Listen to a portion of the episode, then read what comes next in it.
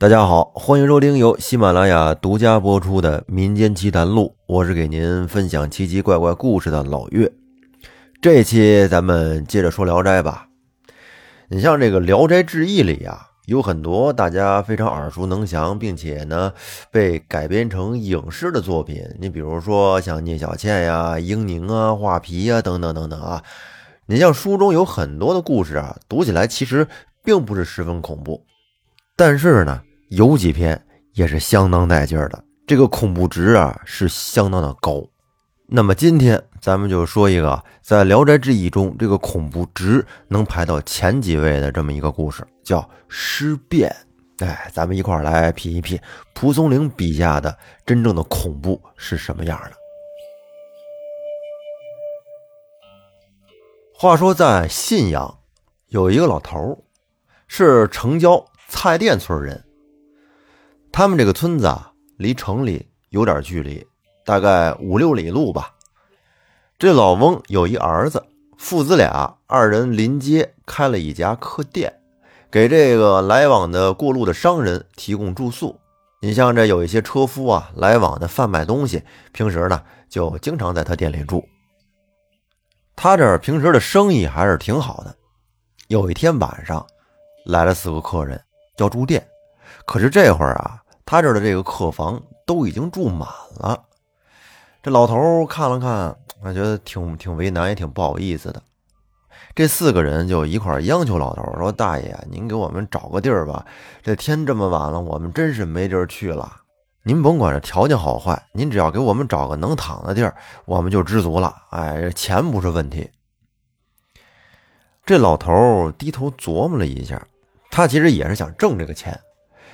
想了半天，他想出了一个地儿，但是呢，又怕这个地方不合客人的心意，于是就对这几个人说：“我这儿啊，要说起来还真有一个地方能让大家住，但是吧，就怕你们几个不愿意。”这会儿，其中的一位客人就说：“哎呦，大爷，您可别说这话，您只要是有间席子那么大的房间就行。”我们几个现在都这情况了，怎么可能挑三拣四啊？您就给我们看着安排吧，我们不挑，住哪儿都成。老头说：“是这样，我儿媳妇刚刚去世，现在她的尸体就放在我这院后面的那间空房子里。我儿子现在出去买棺木了，还没有回来。那间房子你们看行不行啊？”这四个客人也是实在太劳累了，想都没想就答应了。行，没问题，不就是跟尸体一屋吗？对我们来说这不是什么事儿。老头一听，这几个人也挺痛快，那得了，有钱不赚王八蛋。于是呢，就把这几个人带到了他后院的那间屋里。进了屋之后，他们就看见屋里边有一个案几，上面呢有一盏昏暗的油灯。在那儿点燃着，在案几后面挂着一张帷幔，还有一张纸被子盖在逝者的身上。然后又朝那边看，只见这屋还有一张大通铺。这张大通铺让这四个人真的是很开心啊！他们因为这一天的奔波劳累，已经是困乏的不行了。哎，关上门，脱衣服上床，盖上被子，躺床上没多长时间。只听这鼾声就起来了，睡得还挺快。只是呢，这四个人里边有一个人还没有这么快就入睡，似乎正在半睡半醒的这种状态下，他听见屋里边出现了一些动静。是什么声音呢？他听见旁边灵床上的那个纸被子发出了擦擦的响声。这时，这哥们连忙睁开眼，借着灵前的油灯，他就瞟见之前躺着的那个女尸已经掀开了被子，坐了起来，并且接着又走下了床，然后又渐渐地走进了他们睡的这张大通铺。只见这个女尸此时是面色蜡黄，一条生绢布扎在额头上。就这么来到了四个人的通铺前，并且慢慢的俯下了身子，挨个的往客人的脸上吹气儿。说到这儿啊，如果看过《大话西游》的朋友，应该能想象出这个场景啊，《大话西游》里边，其中就是有这么一个桥段，就是那黑山老妖来到了这帮睡觉的人的跟前儿啊，挨个的俯身到他们的面前，跟那吸他们。基本上呢，这个女尸做的就是这一套。当时给这位醒着的客人可真是吓坏了，他就眼瞅着这个女尸，嗖的一口，朝着第一个客人吹了口气儿，然后呢，又挪动了身子，来到了第二个客人的跟前儿，低下头朝着第二个客人也是这么吹了一口，紧接着。又挪身到了第三个客人跟前，俯下身，也吹了一口。那下一个眼瞅着就要到自己了，于是呢，他耍了个心眼儿啊，他把头嘿缩进了被子里边，并且屏住呼吸，以察觉女尸的动静。果然，这个女尸在吹完了第三个人之后，就来到了这位客人的跟前儿。就像对刚才那哥仨一样，哎，俯下身子开始对他吹气儿。那这位朋友他就在被子里边这么干等着，他也不知道这女尸吹了气儿之后会发生什么状况。当时因为太害怕了，就这么在被子里边干等了一会儿，发现哎，好像没有什么状况发生。然后呢，这位客人就慢慢的从被子里边露出了头来。哎，跟着偷偷的窥视，他就发现啊，这位女尸这会儿又僵卧到了灵床上了，就像刚进来时看到她的那样。哎呦，这个客人这会儿是更加恐惧了，他也不敢出声啊，他就想着，不行，要不然就别睡了吧，这屋也太危险了，太可怕了。于是呢，他就用脚偷偷的蹬了蹬。那三个客人，可是他蹬了半天，却发现其他几个人竟然一动都不动。他这思来想去也没有办法啊，想叫他们走，但是他们是不是睡得太死了？那怎么办呢？要不然就自己穿上衣服逃出去吧。想到这儿，他便坐起身来开始穿衣服。可是他这刚坐起身来，稍微有一点动静，又听到旁边那个灵床上传来了擦擦的那个纸被子的声音。这哥们害怕呀，便又躺了下来，把头藏在了被子里。不多一会儿，他就感觉这个女尸从那灵床上又下来了，又来到了他们这通铺前，并且呢，在他的头顶上方啊，又俯下了身子，对着自己跟那儿。呼呼的吹气，只觉得吹了好几下，他才离开。然后这位客人在被子里，直到他听到那个灵床再一次发出声响，他才知道啊，这个女尸现在应该已经离开他这儿了，又回到了那个灵床上躺着去了。这时，这位客人已经是慌得不行了，他想着，可不能跟这儿再待着了，赶紧走吧。再让他吹这么几回，估计啊，我就快玩完了。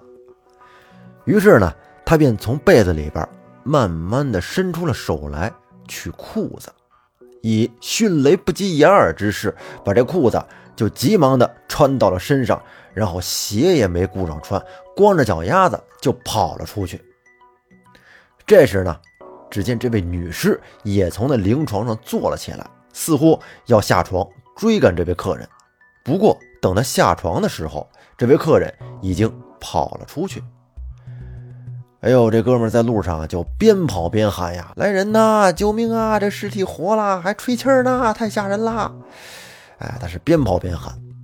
但是这会儿啊，是深更半夜，任凭他怎么喊，村子里的人也没有被惊醒的意思，也没有人说出来看看。这位客人想着跑到前面的客店去敲那老头的门。可是又怕来不及，便只好啊，光着脚丫子就朝着城里的方向跑了去。这给他一顿跑啊，脚底板子都快磨破了，给他跑的是上气儿不接下气儿，这一口气儿就跑到了东郊。到了东郊之后，他看见啊，在前边有一座寺院，并且呢，里边好像还传出来有木鱼声。这下让他心里边些许的踏实了一些，于是他赶紧跑上前去敲那寺门。可是这寺里的和尚他们就觉得，这么晚了，这个敲门的人为什么敲得这么急呀？感觉有点不对劲儿。哎，那些和尚不给他开门。这下可给这位朋友急坏了，因为没一会儿的功夫，那个女尸已经赶到了他跟前儿。这女尸跑的也挺快啊！啊，不对，女尸不能用跑啊，应该是跳，是不是就跟僵尸一样，两个手跟前面伸着，哎，跟路上蹦蹦的跳啊，这弹跳性比较好。这女尸眼瞅着已经来到他跟前了，距离他也只有一尺多远，这位客人便更加的害怕了。这时啊，他就看见寺院门口在那边有一棵白杨树，这棵树啊非常的粗啊，这树围大概有个四五尺吧。于是呢，他便只得跑到树后边去避难。他往树那边跑，女尸就跟着他往那边蹦。女尸想从左边捉住他，他就绕着树哎往右走；女尸想从右边捉住他，他就绕着树往左走。就这么着，跟这个女尸啊就僵持在了树两边。这下让女尸可是大怒，女尸也有脾气啊，这脾气不好啊，非常生气。俩人就围着这棵白杨树，就这么来回的左转右转，左转右转，绕了一会儿，双方啊都有点累了，有点精疲力尽。这时突然的，只见这个女尸站在那儿，是一动不动，跟那静止了，可能是在恢复体能吧。而这位客人呢？也是跑的是浑身都被这个汗水给打湿了啊，汗水淋漓的，靠着这个树干跟那儿大口的喘息着。他们俩是歇了一会儿，只觉猛然间这个女尸又再次的暴动了起来。这次啊，这个女尸她也不绕弯子了，隔着树干直着就朝他这么扑了过来。哎呦，这给这位客人吓得直接抱着头就扑倒在了地上。而这个女尸也是有点缺心眼啊，她这能逮着那个人吗？他俩之间隔着一个树呢，就这么直不愣登的，这个女尸就抱住了那棵树，哎，僵直在了那儿。而这时，这位客人已经被吓晕了过去，躺在地上不省人事。咱们再说这个寺庙里面那个和尚，这和尚还挺鸡贼，刚才听到外面这声音有点不太对劲儿，他不开门，哎，他是扒着这个门呢。用耳朵贴着跟那听，这听了半天，听见外边没动静了，这才把门打开，从里边走了出来。出来之后，就只见有一个人躺在地上，他上前拿着蜡烛一照，只见这个人就跟死了一样，只是啊，这个心窝还稍微的有那么点热乎气儿。于是呢，和尚就把这客人背进了寺院，这是睡了一宿觉。他才苏醒过来，醒了之后呢，和尚给他喝了点热水，询问了一下昨天晚上的状况。这会儿，这位客人才把他昨天晚上遇到的这些不可思议的事儿跟和尚描述了一遍。在第二天早上，晨钟响过了之后呢，天色啊渐渐的已经亮了。这和尚呢，便出门去观察这个白杨树上的那个女尸。到了树跟前儿，果然看见啊，有一具这个女尸啊，抱着这棵树。哎呦，给这和尚也吓够呛，于是便去县衙门报了官。知县一听还有这种事儿呢，便亲自来到了寺院前面来查验，并且命人上前把这个女尸的手，哎，给从树上拔下来吧。但是这些人抓着女尸的手使了半天劲。竟然从树上拔不下来。